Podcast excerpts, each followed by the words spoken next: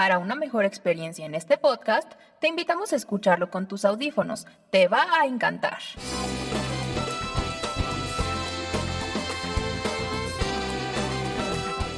En el taller.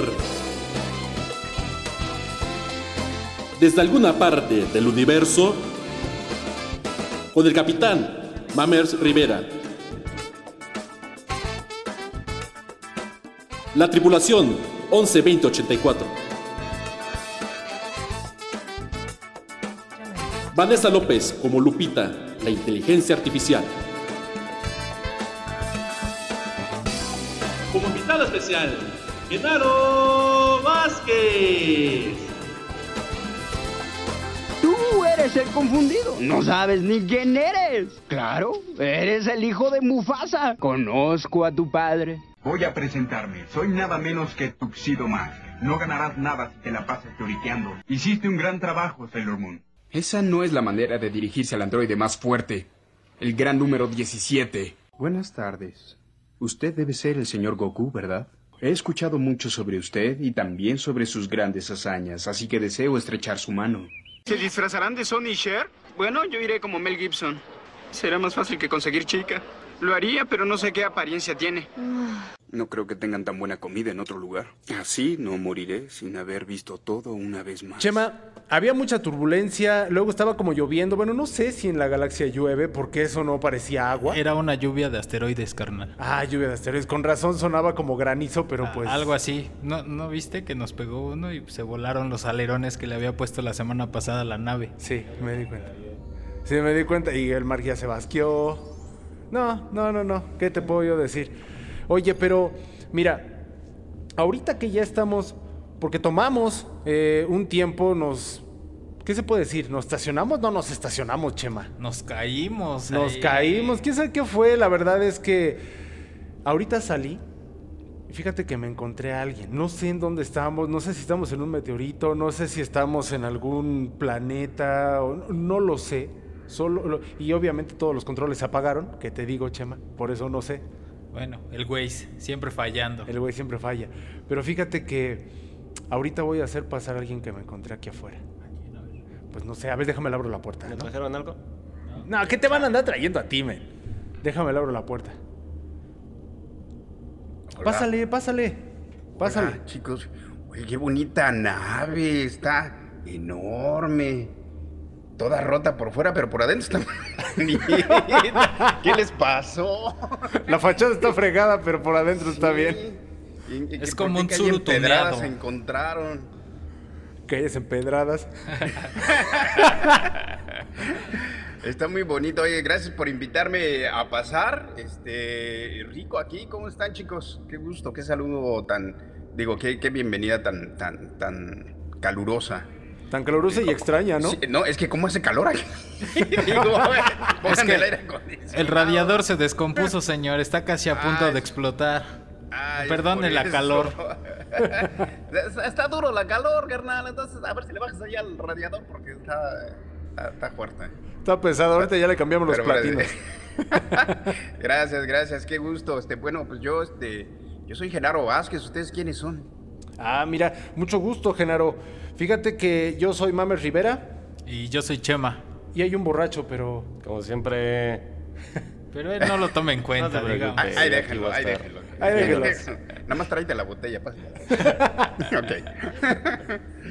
Oye, Genaro, muchísimas gracias, eh, por pasar. No, al contrario, chicos, gracias, gracias por haber caído aquí en este planeta. Por si este es el planeta Tierra, por si no lo sabían. Y qué bueno que cayeron aquí porque esto estaba muy aburrido con esto de la pandemia, todos encerrados. Eh, es el 2021 y cualquier cosa puede pasar. En, otros años hubiéramos dicho, ay, mira, ahí va una vaca volando. ¿Cómo? Cayó una nave aquí. "Ah, ¿Cómo? En el 2020 pasó todo, en el 2021 puede pasar cualquier cosa. Hay una nave espacial. Ah, qué bueno, sí, pásale. Ah, sí, hola, ¿qué tal? Mucho gusto. Y aquí estamos. Oye, buenísimo. Fíjate, no sabíamos que era el planeta Tierra. Eh, hasta ahorita, de todos los lugares que hemos estado, nunca habíamos llegado al planeta Tierra. Vamos a ver qué tal se pone aquí. Y qué bueno que te encontramos. Pues este, sí, qué bueno, bienvenidos a nombre de todos los terrícolas. bienvenidos a este su humilde este, planetita, ¿no? El planeta azul. ¿Qué tal? ¿Cómo se ve el planeta desde allá afuera? Se ve simpático, ¿no? Sin gente. Sin gente. Eso es lo mejor. Se ve vacío. Lo mejor. Y al paso que vamos, a ver en unos años cuántos quedamos No. en este planeta. Porque, este, bueno, no- yo no traje tapabocas, pero yo creo que esta nave está acondicionada para evitar este, virus tóxicos y todo esto. Claro. Se, se respira en el ambiente, se siente, se siente el filtro de aire que ustedes traen, que es muy potente. O no, o alguien se echó un gas, porque huele medio raro. No, es no, el no, es el alcohólico. filtro. Es el alcohólico que tenemos acá. ya está destilando. Es el panalito. Eh, pero bueno, bue- bienvenidos, bienvenidos aquí al, al- a su humilde planeta Tierra. Y bienvenido a esta nave, Genaro. Oye, Genaro, Gracias. fíjate que lo único que está jalando ahorita en la nave es eh, la recopilación de datos, el acopio de datos. Y aquí tengo varias cosas de ti. Muchísimas cosas. Ay, Como- A ver si encuentras mi billetera, porque se me perdió en México un día de. No, ¿De qué cosa estás hablando? Fíjate que dicen que acá en Tepito, este, ahí, ahí tal cual, ahí en esa, en, en- en ese lugar que es un foco rojo, ¿no? Ese es un. eh, Yo no iría allá. allá. Quédense por acá, porque no, no, no les vayan a quitar la nave por allá. Ok, perfecto, ya sabes, Chema. Pero allá compré las partes. Ok, la ch- No, ese es en las Buenos Aires, ahí encuentras todos. Ahí encuentras Incluso todo. Tus mismas partes las puedes comprar. Las estás comprando igual. Oiga, pero son casi iguales a las mías, no son las ese tuyas. alerón, sí, este, ¿dónde, dónde lo consiguieron? Es único. Oh, ¿lo va a querer o no, joven? No haga pregunta. Si no, para guardarlo. Si no, para guardarlo, sí. Mientras ya te están quitando el otro. Exacto, exacto. Ah, qué tiempos aquellos, me acuerdo. Exacto. Así de me acuerdo, porque pues, nada más me platicaban. Sí, me platicaban de chiquito. Eso es todo, Genaro. Oye, Genaro, quiero entrar de lleno a un tema. Venga. ¿Qué son los Goonies? A ¿O qué eran los Goonies? Creo que era una serie de televisión animada, ¿no? Sí. Sí, este. Bueno, resulta que, que, bueno, yo soy este, actor, locutor, e hice doblaje de películas. Eh, durante mucho tiempo, durante, eh, yo comencé en de- el año de 1985 y estuve metido eh, eh, 10 años o casi 15 de lleno dentro del- de, lo que es esto, el doblaje de películas. Y bueno, como se imaginarán, había trabajo de lunes a sábado. Yo trabajaba haciendo cualquier cantidad de películas, series de televisión y todo. Em, y algunas de ellas, no sé ni cómo se llamaban. A veces este, en doblaje tenemos este argot del, doblaje y le llamamos pesca, que pescar es cuando tú, vas pasando por una sala y te dicen, ah, ya verás, hazme esta vocecita. Pum, y la haces, ¿no? O de repente em, eh, estabas tú trabajando en una sala y te llamaban de otra sala y necesito ha- hacer este personaje, préstame a alguien. Ay, agarra, Genaro está libre ahorita, agarra. Vas, entras a la sala, haces un personaje, firmas, te pagan y te regresas a donde estabas trabajando. Esta serie de Goonies me suena, pero no me acuerdo. Fue hace mucho, mucho tiempo. No sé ustedes qué edad tendrían, por ahí de 1990. ¿Ya había nacido? Yo no. Ahí está, ya ves. Eh, eh, este, ¿cómo? sí, ya habíamos nacido. Por lo menos ya había nacido. Nací en el 84 y esa serie fue del 85, como tal. Pues. ¿Te acuerdas qué estabas haciendo cuando tenías un año? Pues tal vez estaba acostado. Algo seguramente. Lo más seguro. Entonces, eh, pues, no me acuerdo. me- o sea, lo, lo recuerdo porque los fans son eh, muy lindos y le han escarbado al doblaje y te identifican. Y eh, eh, varios amigos, una chica de Argentina me hizo el favor de hacer mi, mi currículum. Y cuando puso las series, yo dije, yo, yo hice esto. Y las busqué luego en YouTube y dije, ah, sí soy yo. ya ni me acordaba, ¿no?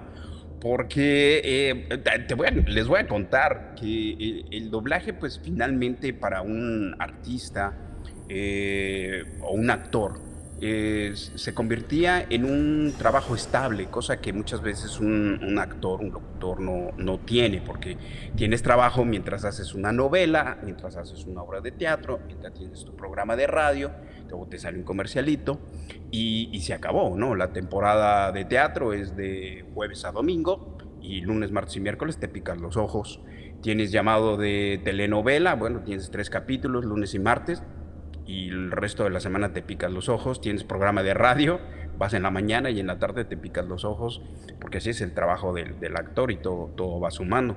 Pero cuando entramos a doblaje, en aquel entonces, estoy hablando de finales de los 80 y los 90, había mucho trabajo, entonces prácticamente yo trabajaba de lunes 7 de la mañana a sábado 10 de la noche, trabajando diario prácticamente, haciendo doblaje de, de películas. Y era este, muy, muy, muy emocionante, pero es un trabajo como, como cualquiera, ¿no? Como cualquier trabajo, como el de ustedes, el que son el mecánico que arregla la nave, pues de eso vive, ¿no? Pero no soy mecánico. Ah, ahí está. Por eso, por eso nunca la, la- la hace bien. Con razón ayer- Me aventé unos tutoriales en YouTube. ¿Cómo arreglar la nave? Exactamente. Paso uno. Este, pues así aprendí a doblar. No había YouTube en aquel entonces. Eh, y, y- y bueno, esto era lo, es, es- es lo bonito, ¿no? De, de- de tener un trabajo fijo, digamos, como artista haciendo lo que tú sabes hacer, que es actuar ante un micrófono, haciendo doblaje. Pero bueno, era un trabajo eh, prácticamente común y corriente y eh, el doblaje siempre fue un trabajo anónimo. Y así entré yo en- en- en- a finales de los 80, sabiendo que iba a ser un trabajo anónimo, simplemente por gusto y como les decía, por tener un trabajo fijo, ¿no? Y comer tres veces al día es maravilloso, ¿no? Y cuando eres artista, a veces se reduce a dos veces al día que comes, o una, ¿no? Este, así es el trabajo del actor, eh, cosa que hacemos con mucho cariño y con mucho amor. Entonces, el, el doblaje significaba pues un ingreso fijo y sabías que pues ya comiendo tres veces al día y teniendo el estómago lleno puedes aspirar a, a otro tipo de, de trabajos en televisión, en radio, en teatro, ser un poquito más selectivo, ¿no? Y em, eh, bueno, pues esto ya no ya ni me acuerdo por qué salió esta plática, pero así era, así era la, la- la cosa del, del- del doblaje, ¿no? Mira, ¿por, por qué salió? Porque ahora quise iniciar esta, esta situación preguntándote por, por los Goonies, que casualmente Los empezaste a, a- a decir quién eras y qué hacías, y eso es lo que me agrada. O sea, finalmente eso es lo que me agrada, porque todo mundo, todo mundo te hemos escuchado. Todo mundo. Y sobre todo hay un personaje que a lo mejor ya las generaciones nuevas no lo, no lo identifican tanto, pero todos identificamos a ese personaje y era Rafiki. Ah, claro. Eh, todavía porque continúa vivo el personaje, ese personaje. Sí. eh, le he cobrado mucho cariño porque a veces me preguntan, oye, ¿cuál ha sido tu personaje favorito? Y eh, mi respuesta se ha concretado a decir el que sigue, ¿no? El que voy a ser yo mañana. Ese es mi personaje favorito, como así debe ser. Porque cuando tú estás grabando, en este caso, por ejemplo, Rafiki, sí, ok, es Disney y todos aspiramos a trabajar con Disney en algún momento, pero yo ya había trabajado con Disney en, en Bernardo y Bianca en Cangurolandia, Sí. en series de televisión, en Donde en el Mundo está Carmen Sandiego, eh, y distintas películas, ¿no? De hecho, eh, yo estoy en muchas de las películas de aquella generación de, de Disney, porque así es el trabajo del doblaje, así se hacen los equipos de trabajo que tiene un director. Eh, hoy le haces a, en Hormiguitas, le haces a un cantinero, en La Bella y la Bestia le haces a un aldeano, eh, luego te llama para una prueba de voz y hice a Jake en Bernardo y Bianca en Cangurolandia, haces otra serie de televisión, la serie de dinosaurios, y, este, y un día haces un hombre uno, el otro día te llama para hacer casting y te quedas con un personaje que se llama Rafiki. Pero es parte del cotidiano, es parte de- del trabajo de, hacer, de hacerlo, porque así es. Eh, es una mutua ayuda que tienes tú, un entendimiento con el director, actor, ¿no? Eh, esto es un equipo de trabajo eh, y tú me, vas, tú me funcionas a veces para hacer series como Salvados por la Campana. Fue Francisco Colmenero que me llamó para hacer Buenos días, maestra. Y yo me sentí muy halagado en aquel entonces porque me incluyó dentro del equipo de todos los, los jovencitos de aquel momento, que era Raúl Aldana, Yamila Tala, eh, el, eh, Rosy Aguirre, María Fernanda Morales y, yo que empecé a hacer ese personaje que se llamaba Screech. La serie se convirtió en Salvados por la Campana, que duró muchísimos, muchísimos años esa serie y, empezaron a, fallecer los actores de esa serie. Eh, para que vean nomás el tiempo que yo, yo en esto, ¿no? Em, pero así es, entonces me llamó para hacer una prueba de voz. En esa prueba de voz me acuerdo que yo quería hacer a Simba adulto. Hice Timón, eh, audición para Timón, audición para Pumba también, que eran unos personajes muy divertidos. Y un mandril allí que tenía tres, tres líneas, que se llamaba Rafiki. Y, eh, y, lo curioso de este personaje fue que eh, le andaban buscando la característica en inglés que tenía un acento afroamericano, que es muy distinguible y le da cierta personalidad. Eh, y yo creo que don Pancho Colmenero me llamó porque yo ya había hecho esta película de Bernardo y Bianca en Cangurolandia, donde uno de los protagónicos, que se llamaba Jake, era un ratoncito australiano. Eh, ustedes van llegando aquí al planeta, hubieran caído en otro país como Argentina, notarían un acento distinto. Entonces, si ponemos a alguien de, este, de México en una película, en una serie, y ponemos a alguien protagónico que es de Argentina, lo identificarían inmediatamente por el acento, ¿no? Dirían, este no es de, e, este no es de lo común, este destaca por su acento. Sí. Pero si este argentino con mexicanos intentas pasarlo al inglés, se va a perder, ¿no? Se va a perder ese, ese acento, ¿no? De, cómo lo, lo, lo, transportas al inglés. Lo mismo estaba sucediendo porque este australiano, el inglés australiano es completamente notorio y distinto al inglés americano y cuando lo quieren pasar al español no sabían qué hacer, hicieron pruebas y me llamaron. Yo vi a este personaje con un sombrero, con un lazo, y yo lo referencié a mi marco de referencia que es México, con los ganaderos del norte del país, del norte de México, que tienen un acento norteño. Y así lo hice, ¿no? Y, Oiga, mis Bianca, qué bueno que llegó. Bernie, vamos a cazar unas serpientes. y pues le gustó, le gustó a Disney. Dijeron, ah, era lo que estábamos buscando. Y me quedé con el personaje. Y ahora para esta propuesta de Rafiki tenía un poquito de lo mismo, ¿no? Ah, me dijo don Pancho, a ver qué se te ocurre, manito, porque no le damos, ¿no? Este, velo y pues este mandril y a ver qué se te ocurre. Yo lo referencié un poquito con las costas de México, que es la gente que es un poquito más morena porque viven en la costa, eh, como entre acapulqueño, veracruzano, ¿no? De, eh, yo soy Rafiki, te muevo la pancita.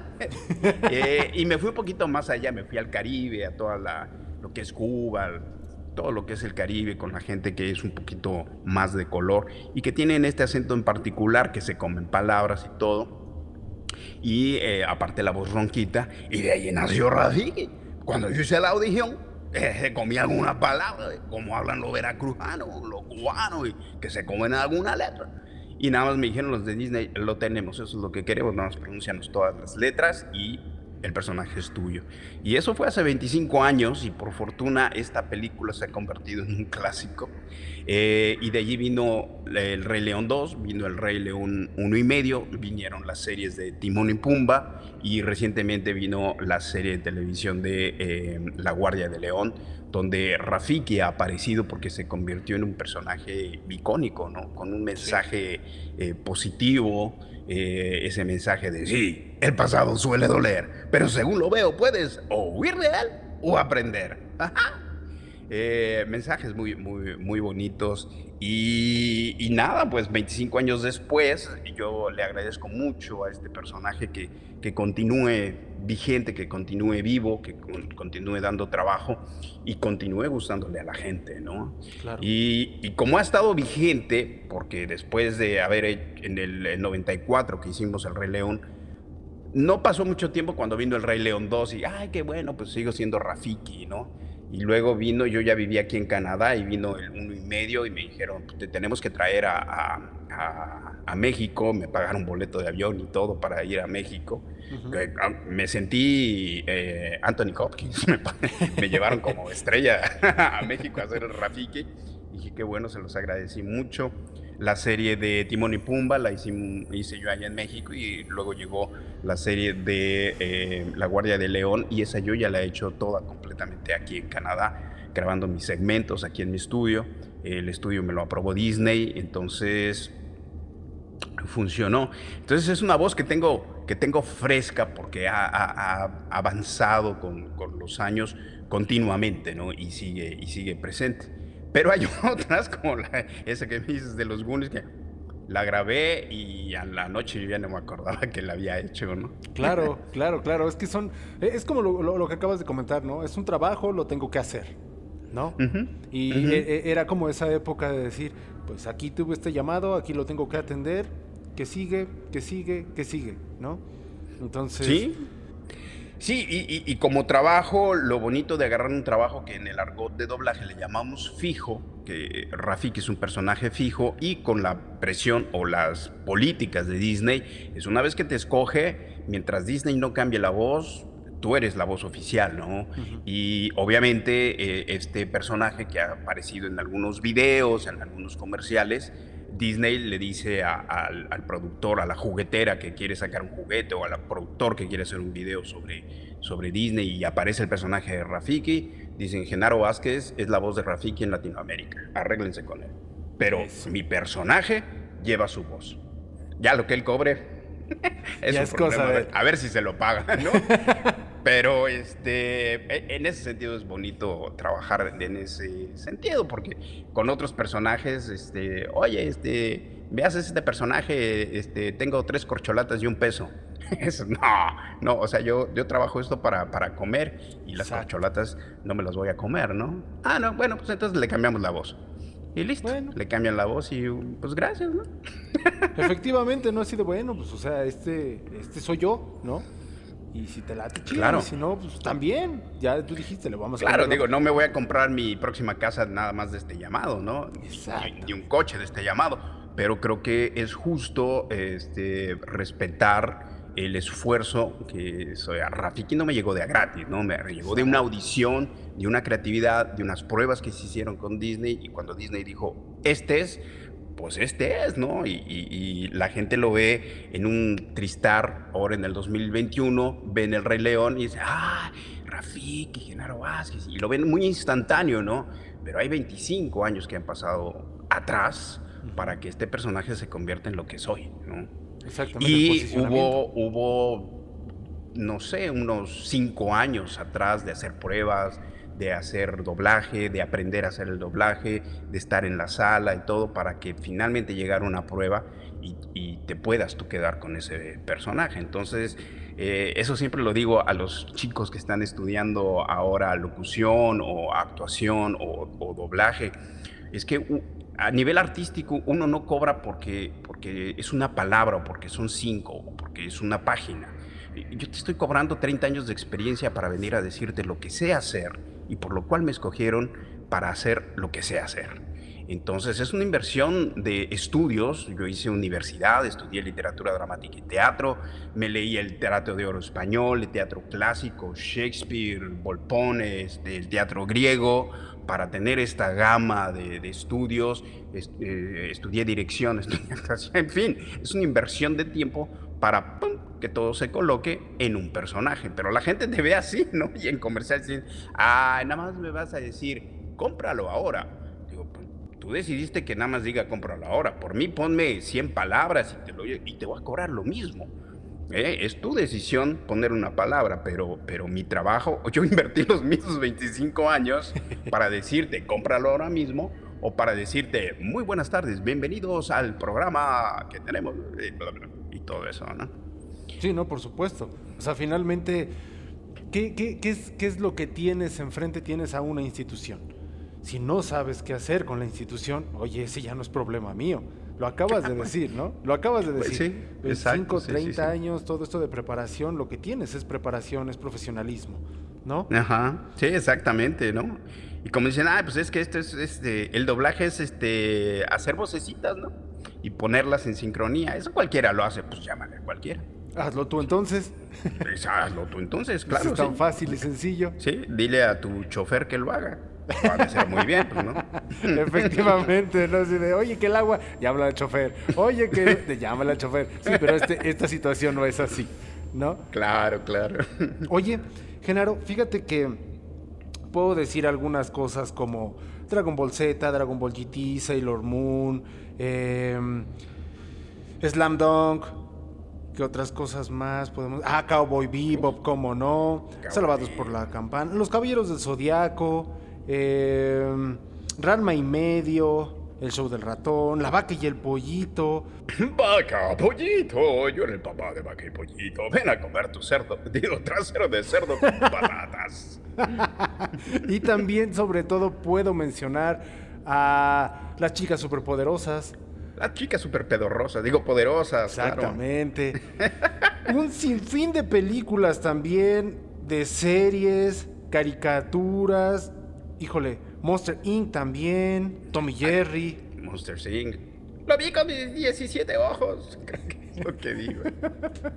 o sea, icónico, icónico eso. Fue icónico. Todos estamos marcados y hay un montón de memes con eso. No podemos decir que no. y a todo esto, Tú me comentas algo bien importante que, que, me gustó. ¿Cuál es tu mejor personaje? El que voy a grabar ahora, ¿no? El que sigue. El que sigue es el que va a ser mi favorito y es mi favorito el que yo grabe el día de mañana, porque esa es la lección que yo he tenido en la vida, ¿no?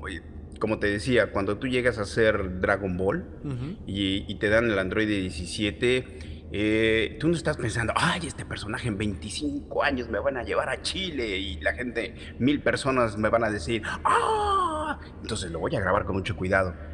No, cuando tú llegas y lo grabas, no sabes qué va a pasar con ese personaje. Claro, por supuesto. No, este, que me decían, oye, ¿qué sentiste al, haber hecho a Darin ya Tuxido más? Uy, icónico el personaje.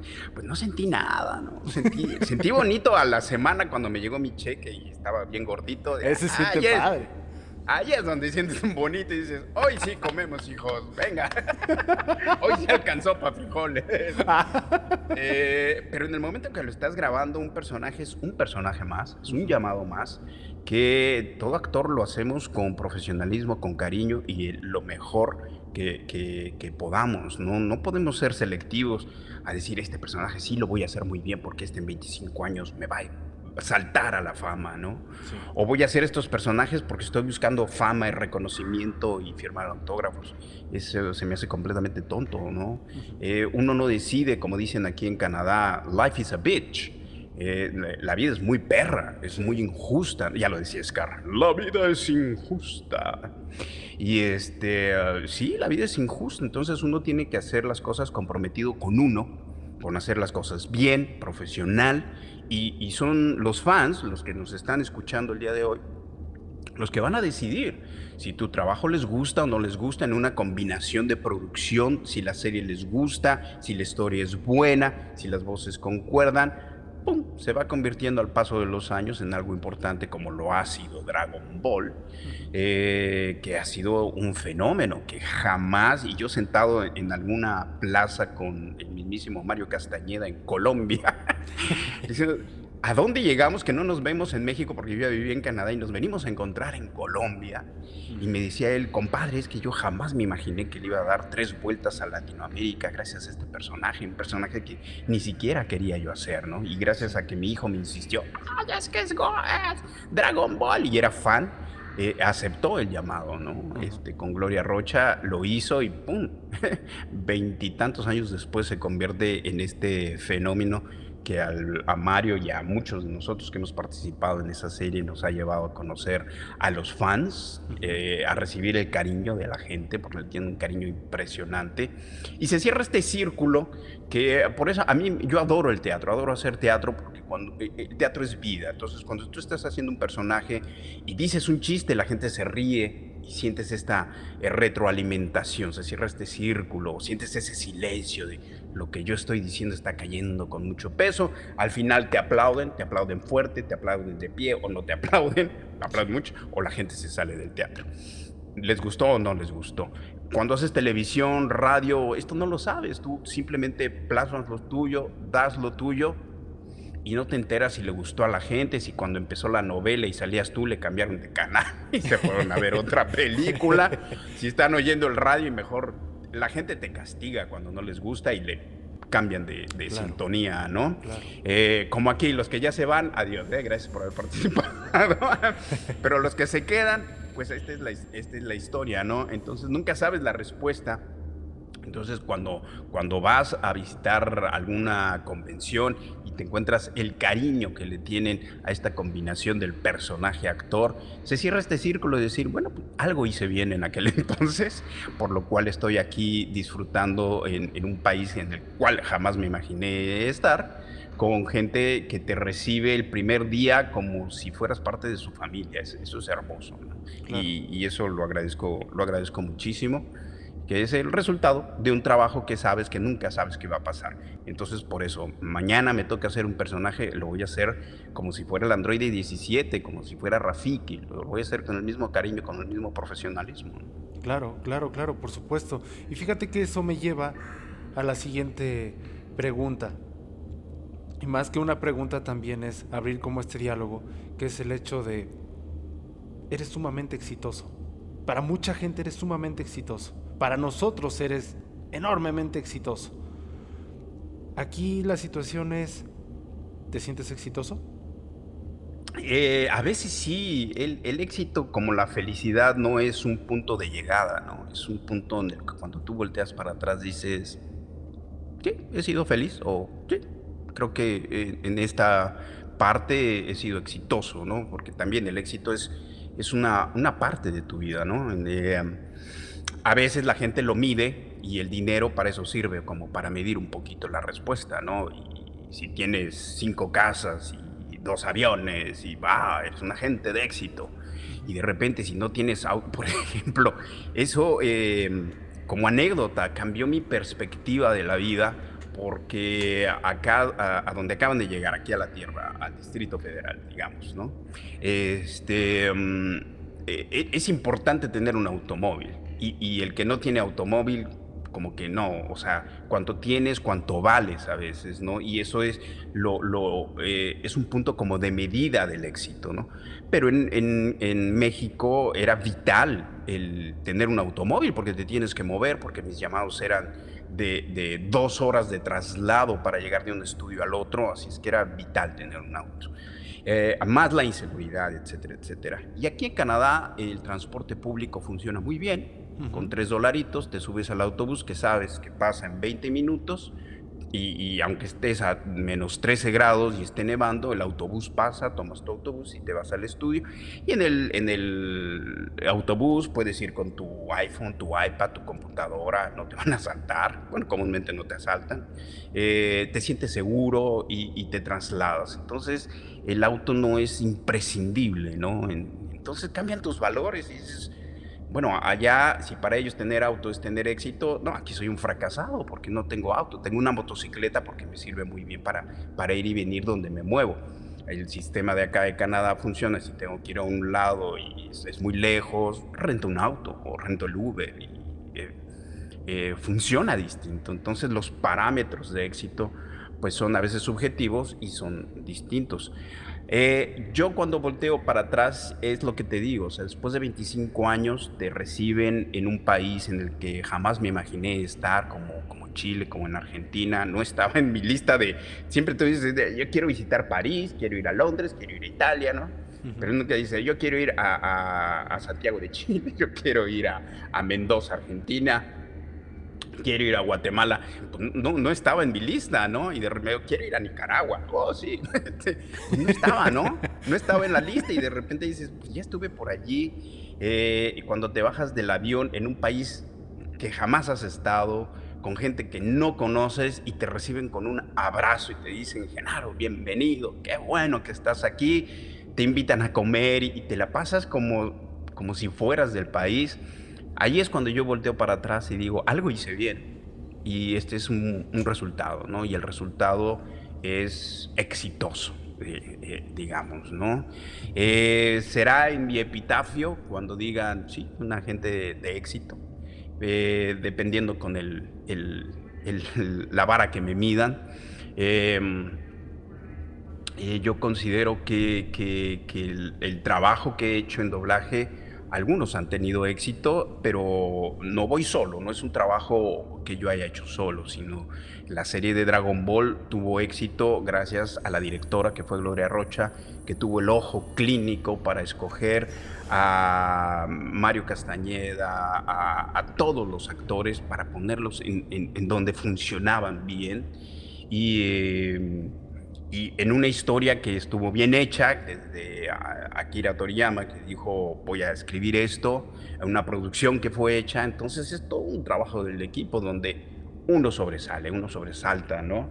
Ahora que he estado haciendo, he participado en películas en televisión, lo mismo, uno ve el resultado ya en, en cuadro, en escena, te ven a ti, pero atrás hay un montón de gente, están los de luces, están los de cámara, los que cargan los cables, que si no cargan los cables a 5 grados bajo cero, el programa no va a funcionar, ¿no?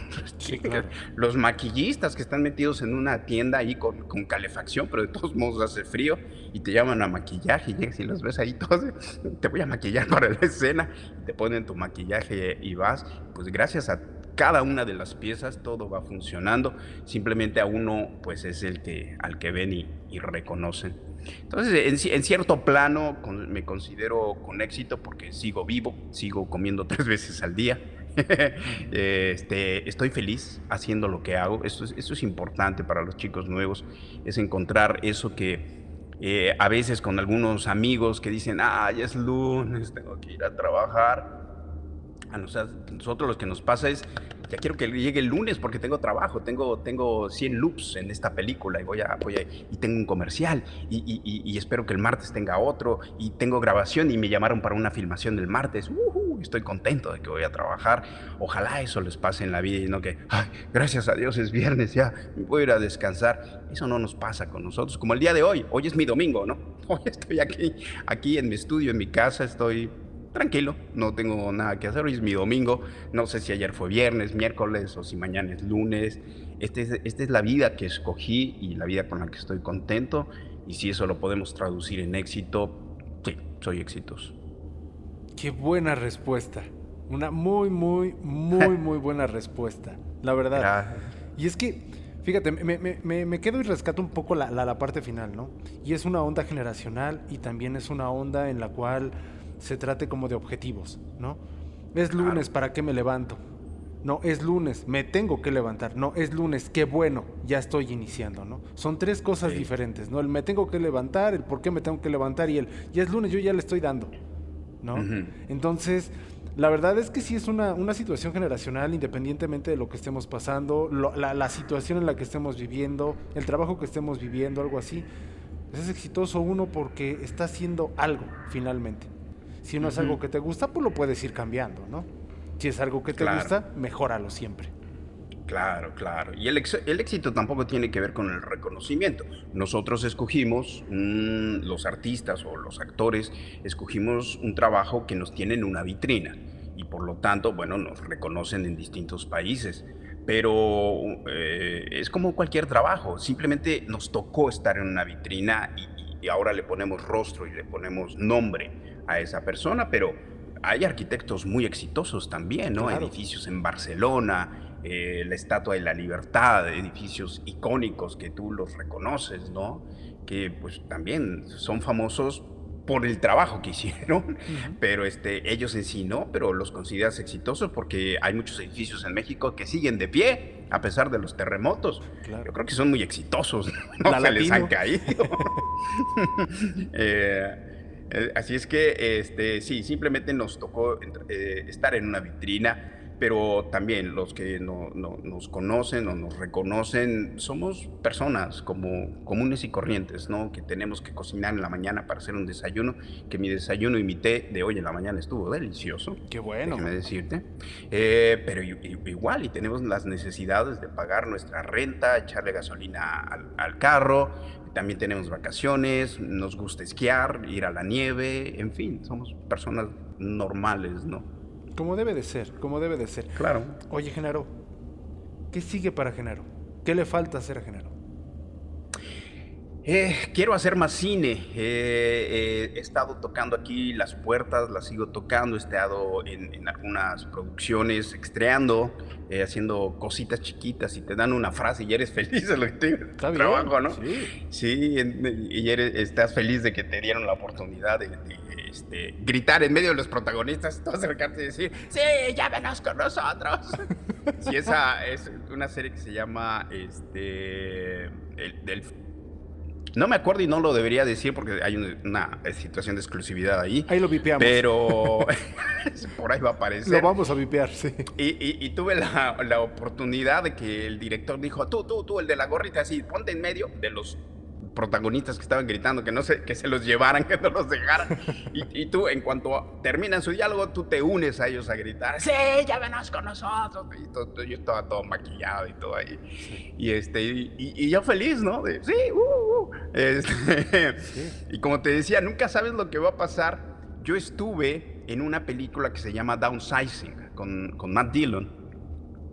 Y este, me hicieron, me quedé en un casting porque hacía yo el photograph match de un actor que se hizo en Los Ángeles, tenían que grabar unas escenas y tenían que medio verlo. Entonces era un cocinero, me pusieron bigote, este, me maquillaron un día, todo, y yo ya estaba así listo. Íbamos en un autobús, en el autobús que iba Matt Dillon y todo, y yo allí feliz de que iba a estar en la película.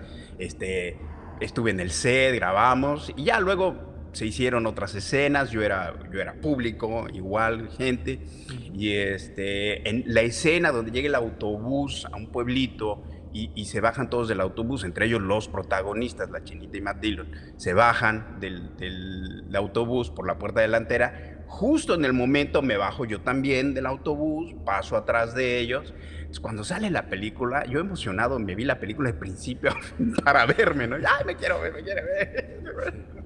Bueno, en toda la película hay una escena en la que sé que paso yo porque paso así, se me ven ¿no?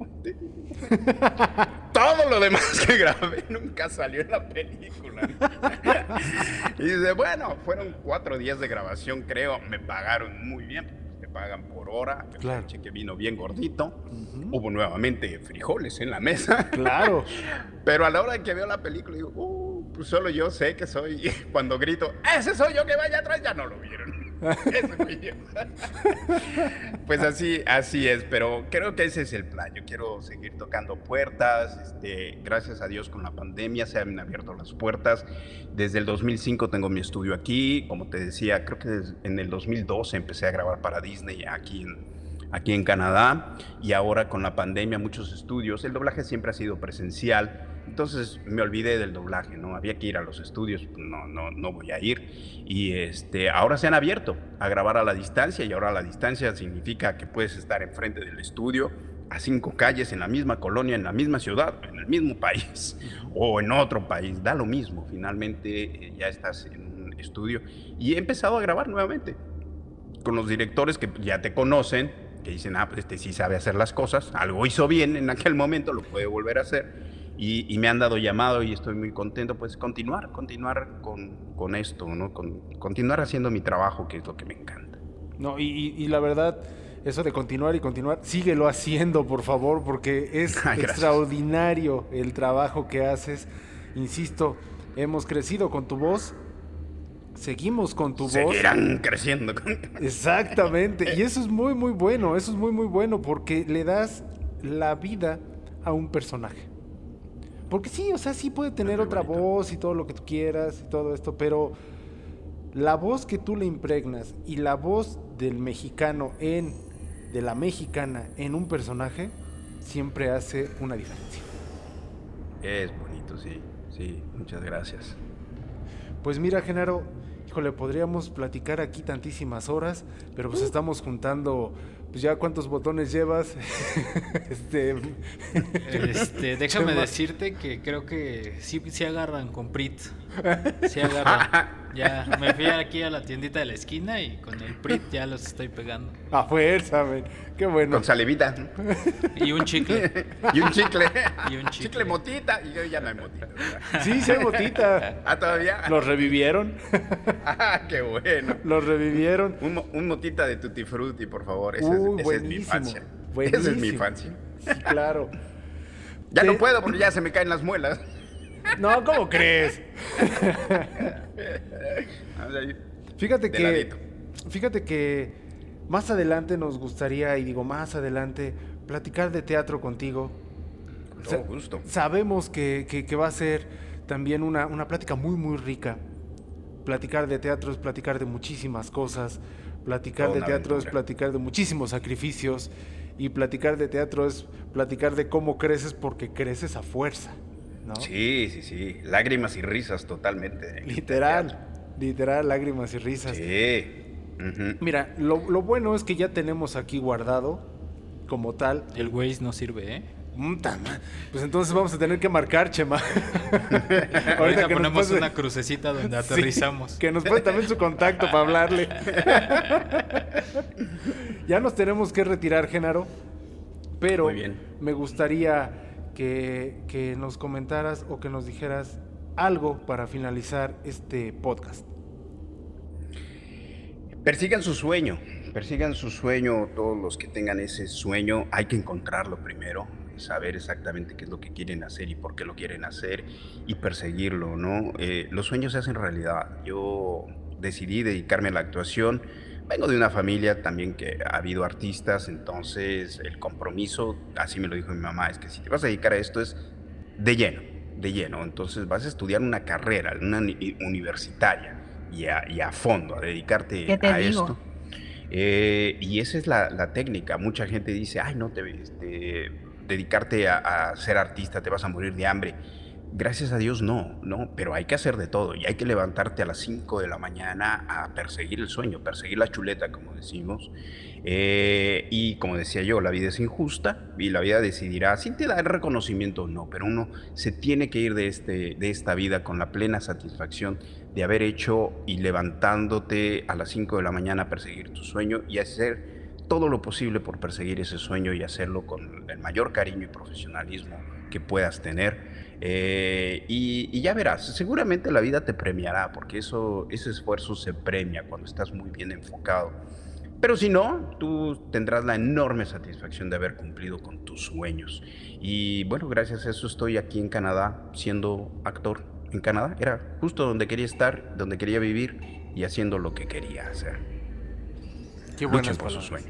Qué buenas, buenas palabras. Y claro que sí, que déjame decirte, Chema, Mark, Lupita, Genaro. ¿Qué le pasa a Lupita? No sabemos. Estoy borracho, no me molestes. Hoy es eh, final de temporada y finalizamos con un maestro, con el maestro que de verdad, insisto, eh, hemos crecido con él, Genaro Vázquez. Finalizamos temporada, la primera temporada del taller y obviamente con este gran maestro. Muchas, muchas, muchas gracias. Al contrario, saludos a toda la gente que lo sigue en el taller y muchas gracias a ustedes por esta oportunidad de estar en contacto con, con todos sus fans. Ahora nosotros nos vamos a quedar aquí en la Ciudad de México. Vamos a cotorrear un rato, ¿no? vamos a cotorrear un rato. échenle un ojo a la nave, no, se les, no les vayan a dar baje.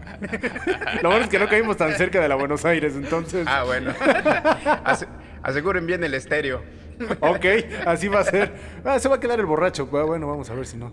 Se va a quedar dormido. Ah, se los van a volar con todo y borracho. sí, caray. Pues bueno, ahorita nos tenemos que despedir, tenemos que hacer algunas cosas también para estar arreglando la nave y sobre todo ya quedarnos aquí porque la segunda temporada se va a poner buena, vamos a hablar de teatro, vamos a hablar de teatro. Genial, genial. Ahorita queríamos finalizar contigo por la institución que eres. Muchas gracias. Qué amable, muchísimas gracias. Se los agradezco, gracias por el título y a seguir luchando, a seguir correteando la chuleta y persiguiendo el sueño como debe de ser. ¿Cómo te encontramos en las herramientas sociales? Porque ya sabemos que estás muy movido en TikTok y eres un monstruo en TikTok. Qué cosa, ¿verdad? Ni yo me lo esperaba. Pero soy Genaro Actor, me encuentran como Genaro Actor. Em, en Twitter soy Genaro Actor también. En, em, en, Instagram soy Genarov, con la B de, Vázquez, Genarov.